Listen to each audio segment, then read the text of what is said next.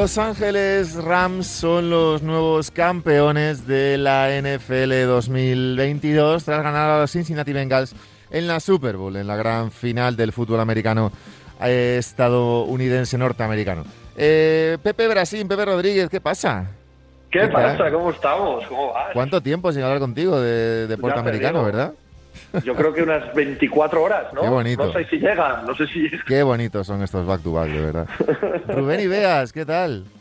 Hola, ¿qué tal? ¿Cómo estáis? A Pepe Rodríguez ya lo seguís en ese Pepe Diario, podcast de pago que mete ahí todos los días. Y a Rubén, ya sabéis que analista de analista comentarista barra de todo en Movistar Plus y con ese librito, vamos a la promoción. La promoción, ese librito de Tom Brady junto a Marco Álvarez. que fue la presentación el otro día y ya, bueno, lo habías dicho fuera de micrófono, pero eh, todo perfecto, ¿no? Llenazo en el FNAC de la...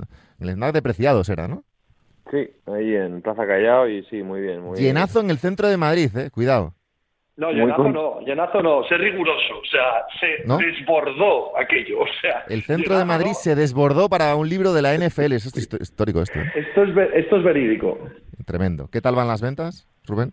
Van muy bien, van demasiado bien, ¿no? Yo no, yo no me lo esperaba esto. La segunda edición va camino también de, de fundirse en, en muy poquito tiempo Bueno. y, y muy contento. La verdad es que Marco y yo estamos sorprendidos primero y luego realmente contentos por, por todo cómo, cómo está saliendo y sobre todo el cariño que nos estamos dando a la gente. Pues ya sabéis, si no lo tenéis, id a ello en Amazon y en todas las plataformas de compra de libros. Eh, directos a la Super Bowl, eh, directos a ese Los Ángeles Rams 23, Cincinnati Bengals 20. Eh, Pepe, por empezar contigo, sensaciones un poco, luego concretamos y luego vamos un poco a la a definir las cosas, pero sensaciones generales después de esta Super Bowl eh, que parecía al principio, a lo mejor para el público en general, al no tener a ninguna de las grandes estrellas más mediáticas de la liga, a lo mejor un pelín, un pelín, un pelín eh, mm, lejos de lo más top que se podía ver, pero que luego resultó ser impresionante como siempre. Bueno, eh, yo creo que si el público general iba esperando eh, esas grandes estrellas que dices y una, un juego de ataque muy ofensivo, pues igual tampoco se llevó la Super Bowl más excitante. Mm. Supongo, ¿eh? Supongo, poniéndome en su piel. A mí, desde luego, me pareció magnífica, me pareció maravillosa porque disfruto un montón con, con los partidos defensivos y, en mi opinión, prácticamente como casi todos los playoffs, las dos defensas, las de los Rams y los Bengals, fueron las que dictaminaron el ritmo y el pozo del encuentro, ¿no? Y al final, eh, un jugador defensivo para mí, como es Aaron Donald, fue el jugador más importante del juego. Todo se decidió al final. A mí, a mí me pareció, me pareció un broche a una temporada magnífica y un broche fantástico, justo como lo que habíamos visto durante toda, todos los playoffs, ¿no? Estas, estas defensas monumentales llevando a sus equipos. Rubén, que lo viviste en directo, no sé si has tenido tiempo para ver el partido de nuevo, que a veces en directo comentándolo quizá no se, no se ve todo lo que a uno le gustaría, pero sensaciones generales también de la, de la Super Bowl. Sí, do- dos partes, dos partes eh, bien diferenciadas. La primera con, con los ataques dominando y la segunda con las defensas, ¿no? Lo que decía Pepe. Las defensas crecen mucho en la segunda parte. Bueno, la defensa de Bengals más o menos mantiene un, un nivel, luego entramos un poco en, en por qué, ¿no? Pero, pero mantiene un nivel más o menos acorde durante todo el partido, pero sí que es verdad que la de la de Rams a partir de la mitad del, del tercer cuarto, cuando lo necesitan, cuando el ataque está atascado completamente, es la, es la que crece, la que, la que deja al equipo en posición de ganar, deja al equipo en posición de ese último drive que termina siendo Matthew Stafford y, y Cooper Cup para, para terminar llevándose el partido, ¿no? Estoy muy de acuerdo en que eh, con Pepe en lo de que las, las defensas son las que las que marcan y sobre todo la defensa de Rams como esperábamos su línea de- más que la, su, más que su defensa su línea defensiva es la que termina ganando el partido Que sobre todo, Pepe, eh, ya intentando bueno, entrar en la cronología del partido, comienzan muy bien los, los Rams, muy bien, pero despiertan los Bengals y se, va- se pillan una ventaja antes de ese cuarto cuarto.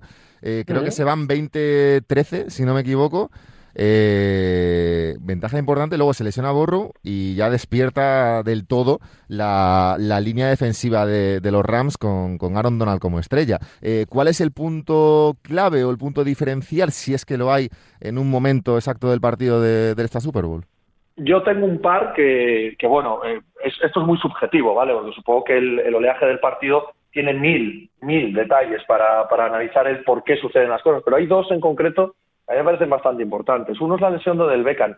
Me da la sensación, no, no he repasado el partido, ¿eh? pero me da la sensación de que desde la lesión de Odell Beckham, la defensa de los Bengals puede centrarse más en la presión con cuatro hombres que con tres, como hicieron contra Kansas City Chiefs y en algún momento del partido del domingo contra los propios Rams. Al llegar con cuatro hombres al pass rush, creo que gripan por completo al, ataque de, los Rams. Eh, la sensación de que tenían un arma menos, de hecho, en el drive final también tengo la sensación de que es un drive final de, mira, cierro los ojos por parte de Stafford, cierro los ojos y se la paso a, Cooper Cup. Ya me da igual, ¿no? Ya es, ya es todo cara o cruz, si me interceptan, me interceptaban, pero si no, no tengo más opción. La defensa puede centrarse en Cooper Cup y además podía ir con cuatro al Parras y yo creo que eso cambia la dinámica y por eso eh, se gripa el ataque de los Rams, en mi opinión. Y en el otro lado, el despertar. Eh, tú dices lo de, lo de que se pone por delante Cincinnati. Es que yo creo que hay un punto accidental que por cierto ha acompañado a Cincinnati durante todos los playoffs, tanto en, contra Tennessee como contra Kansas.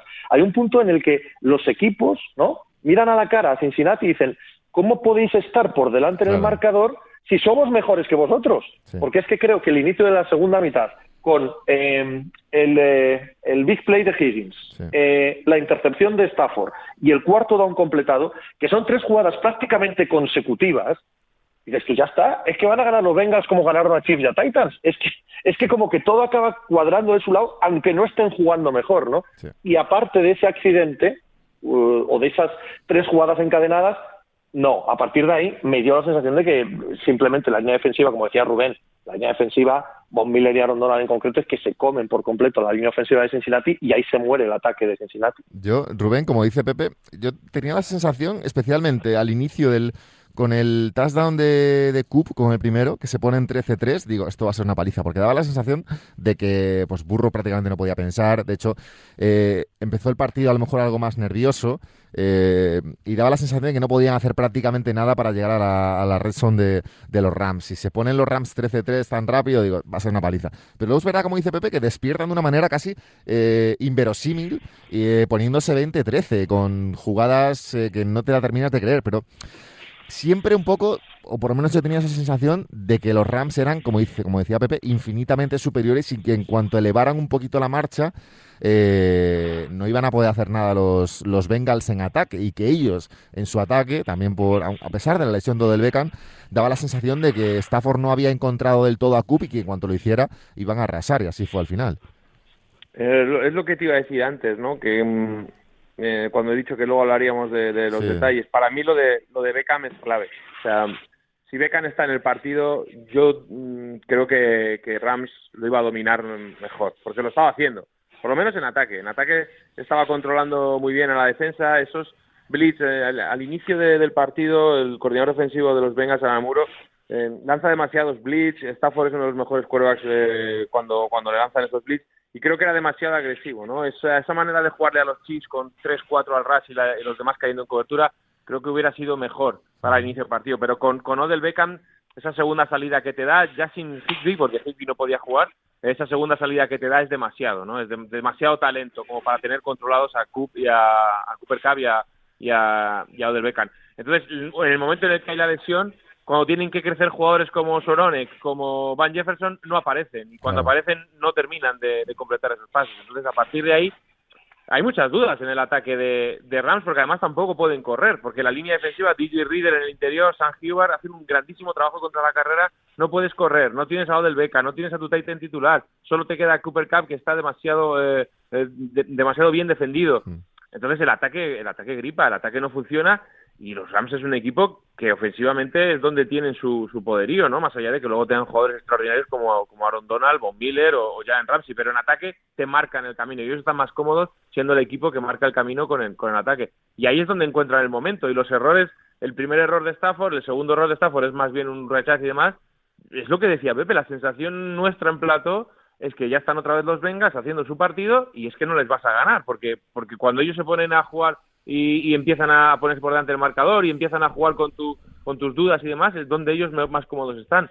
Pero claro, eh, aún quedaba la, la parte del, para mí, del mejor juego del partido, que es Aaron Donald. Sí, porque el MVP se lo lleva Cooper Cup, pero, joder, da la sensación, yo creo, aunque sepas mucho o poco de esto, es más que evidente que la actuación de Donald es totalmente trascendental en el partido. Eh, ¿Qué sensación también nos da esto de cara a un poco analizando la carrera de Donald, ¿no? que es su, primera, su primer título? 30 años, hay rumores, había rumores antes del partido de que se podía retirar. Pepe, eh, no sé cómo lo ves tú, un poco, me lo, hablábamos tú y yo ayer, pero bueno, analizando un poco la carrera de Donald, ¿qué significa esto y en qué escalafón histórico le deja? Bueno, a ver, de entrada lo del MVP creo que es completamente anecdótico. No, no quiero decir que Cooper Cup, que ha hecho un año totalmente histórico y una Super Bowl magnífica, merezca o deje de merecer, si en el fondo me da un poco igual, ¿no? Esto, el propio Cooper Cup dice que es un juego de equipo y que si nosotros 10 compañeros en ataque es imposible que la ganara, bien, estamos todos de acuerdo, ¿no? Ayer, ayer mismo, cualquier aficionado, cualquier columna de opinión, cualquier medio de comunicación, en las redes sociales, en todos los lados, el 100% de la gente que yo sigo y conozco eh, tenía clarísimo que Aaron Donald. O sea, no, no había pero ni enfado ni nada. Simplemente es, bueno, bien, que se lo den a Cooper o quien sea, da igual. Si sabemos que Aaron Donald ha sido el mejor jugador en el campo. No, no hay ninguna duda, nadie, nadie duda de eso, ¿no? Y hemos tenido esa sensación en una Super Bowl cuando llevamos teniendo esa sensación años con Aaron Donald. Eh, todos los años pensamos, cuando dan el premio al jugador defensivo del año, y de, bueno, es el premio que, que Aaron Donald no le han dado porque se lo han dado a tal. ¿no? O sea, eh, no, no hay ninguna duda. Yo particularmente, yo nunca he visto ningún jugador defensivo tan dominante como él. Es cierto que conocía a Lawrence Taylor, perdona, eh, pero, no, no, tenía capacidad para conceptualizar si era tan bueno como me decían o no. Ahora, de ahí para adelante, que sí que he visto a Bruce Smith, a Reggie White, a, eh, a Ray Lewis, a J.J. Watt, al que queráis, yo no, yo no he visto nunca a nadie como, como Aaron Donald. Rubén, ¿cómo se explica a nivel eh, técnico un poco para el público general la diferencia abismal que puede haber entre Donald y los demás defensores de la liga? Pues la, lo más, lo que más se ve, ¿no? Que, tienes que tener tres tíos para bloquearlo. que hay muchas imágenes en las que vemos dos, pero hasta también tres jugadores bloqueando a Aaron Donald para poder frenarlo. Y porque los game plan, los plan de juego de cada equipo en cada semana que juegas contra las Rams es evitar, no parar, porque es imposible, evitar la manera en la que Aaron Donald te pueda afectar, lo menos posible. Estoy con Pepe. Yo no vi, yo no vi a Lawrence Taylor en directo y siempre, yo siempre lo digo, ¿no? Cuando hablamos de mejor jugador o demás, yo no vi a Joe Montana, yo no vi en directo, los he visto en partidos de, grabados, pero pero eh, lo que dice Pepe, ¿no? contextualizarlo eso, verlos en directo, saber en lo que estamos, eso no lo puedo decir. Yo he visto a Lawrence Taylor y, vamos, era algo fuera de, toda lógica. Y a mí me pasa con Aaron Donald, o sea, yo veo a Aaron Donald jugando y, digo, es que es, el mejor, pero además, pero de lejos, o sea, no, no es que sea el mejor por poquito, no, no, es que es el mejor de lejos, porque lo que provoca él, lo que genera él para en el rival y lo que genera en sus propios compañeros es muchísimo. Y es que la prueba es es esta. Si es que la prueba es el partido del otro día. Si es que en el, en el momento en el que Aaron Donald empieza a encontrar la manera de... Porque hay veces que te, le tarda, tarda, más o menos, el partido está mejor o, peor preparado, él va, él va evolucionando en el juego también de este, este partido. En el momento en el que él encuentra la manera de, de, atacar al quarterback, ahí ya tienes un problema. Y en ese partido es que se ve, es que el partido cambia en el momento en que Aaron Donald encuentra la manera de, de atacar a, a Joe Burrow. Así que eh, Cooper Cup hace un partido, un partido no, hace un último drive sensacional, eh, anota dos touchdowns, pero para mí el que lo cambia, el que cambia todo el partido y el que le da la opción de ganar a Rams, que es lo más importante, no darte la opción de ganar, es a, es a Rondona. Pepe, y ya acabo contigo. Eh, mercado de agentes libres de los Rams, un poco viendo ya a futuro qué es lo que puede pasar este verano. El campeón se va a quedar, en principio, haremos quién renueva, quién no, sin Von Miller, sin Darius Williams, sin Sonny Michel, sin Odell Beckham y si, bueno, cuatro y cuatro más. Eh, ¿Qué sensaciones deja esto? ¿Qué opciones tienen? ¿Cómo van a ser los Rams el año que viene? Y si tienen, bueno, también dependiendo de lo que decida Aaron Donald, evidentemente, pero ¿dónde se queda este equipo de cara a la próxima temporada? Este equipo es un equipo kamikaze, construido para ganar cada año y en cada ventana, tanto en verano como en el draft, como luego, antes del periodo de traspasos de octubre, lo dan todo por ese año. No, no se preocupan por el año que viene. Eh, siempre están en problemas de cap, siempre están escasos de elecciones del draft, siempre están con problemas para renovar a los agentes libres que, que has nombrado. Pero sé que con esta dirección, bajo Les Smith, su general manager, van a ir siempre a tope para seguir siendo contendientes. Lo consigan o no es otro rollo, ¿no? Pero no me cabe ninguna duda que mientras eh, Les Smith y Son McVeigh dirijan a este equipo, van a ser siempre arriesgados en el mercado, como han sido hasta ahora, ¿no? Llega Bob Miller, llega Del Beckham, llega Sonny Michel. En todos los casos, hace, cogiendo eh, contratos que pueden ser cuestionables, que pueden ser para poco tiempo y jugando muchísimo capital, tanto en el CAP como en el draft pues así van a seguir siendo, así van a seguir siendo y, y, a mí me gusta, a mí me gusta que exista un equipo así en la liga. Pepe Rodríguez, cuídate mucho, amigo. Los quiero, un, abrazo. grande, un abrazo grande. Seguimos con seguimos con nuestro hermano Rubén Ideas. Eh, lo comentaba lo comentaba Pepe, Rubén. Eh, los Rams al final son kamikazes en ese sentido, ¿no? Eh, siempre van año a año lo cual, pues oye, eh, también se agradece en un deporte americano que muchas veces mira demasiado al futuro y, eh, va más de proyectos que de títulos casi, de quién tiene el, proyecto más bonito y no el y no las aspiraciones más concretas, pero eh, bueno, a ver qué pasa con Von Miller, a ver qué pasa con Darius Williams, por ejemplo, Sonny Michel, Austin Corbett, Odell Beckham, ¿no? jugadores importantes de esta plantilla que no sabemos muy bien qué va a pasar con ellos, pero ¿cómo les ves tú de cara a la próxima temporada? Yo los veo igual. Eh, es lo que decía Pepe, ¿no? Al final es un equipo que se habla mucho de las de, de, los nombres que traen, ¿no? De las estrellas que traen, de lo que gastan, pero es un equipo que trabaja muy bien el draft, ¿eh? Que es un equipo que tiene a Aaron Donald salido, sacado del draft, es un equipo que tiene a Cooper Cup sacado del draft, es un equipo que Tyler Higby también lo ha sacado del draft, eh, muchos jugadores de la línea, Edwards, Havenstein, son jugadores que sacan del draft y ahora tiene otro, otro, otros chavales que, que, que, apuntan, que los trabajan muy bien, que son McVeigh demuestra ser un grandísimo entrenador porque sabe trabajar con, con, estos, con estos chicos jóvenes, con este talento joven y, sacarlo adelante. O sea, es verdad que les falta, eh, o ellos creen que les faltan determinados jugadores importantes en determinadas situaciones y ellos son eh, agresivos y van a por ellos, pero porque trabajan muy bien el draft en rondas medias tardías y eso se dice poco y tú, evidentemente, un equipo en FL tú no lo puedes eh, construir a base de talonario, es imposible, no hay dinero para pagar a todos. Si tú eres capaz de ser agresivo en agencia libre o de ser agresivo en los trades y luego eres capaz de hacer eh, de proyectar a tus jugadores jóvenes con talento a que sean titulares, a que sean jugadores no de relleno, pero sí jugadores que te den eh, cositas, es que es, es, la ecuación perfecta, ¿no? es la manera mm, mejor que hay para para, para poder tener un, equipo competitivo. Para eso necesitas un general manager eh, competente, necesitas un equipo de scouting en el draft competente y sobre todo necesitas un cuerpo técnico encabezado por un gran entrenador que sepa manejar todo esto. Y es verdad, se dice mucho, se habla mucho de, de, lo que gastan los Rams, pero se habla poco de la capacidad que tienen para hacer grandes jugadores a rondas claro. medias y, bajas del draft. Sí, sí, desde luego.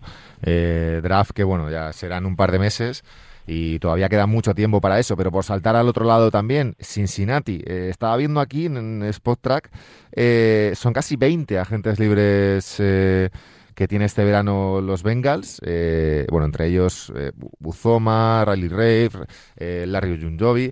es un equipo que evidentemente te vas a las, a las posiciones más importantes y dices, joder, qué proyecto, ¿no? Con, con Burrow, con Jamar Chase, con Mixon, tal. Pero, joder, no me esperaba yo ver, y lo estaba analizando aquí, son casi 20 eh, agentes libres. ¿Qué, le, ¿Qué, queda en los, en los Bengals o qué se espera de ellos o qué puede pasar eh, de cara al próximo año?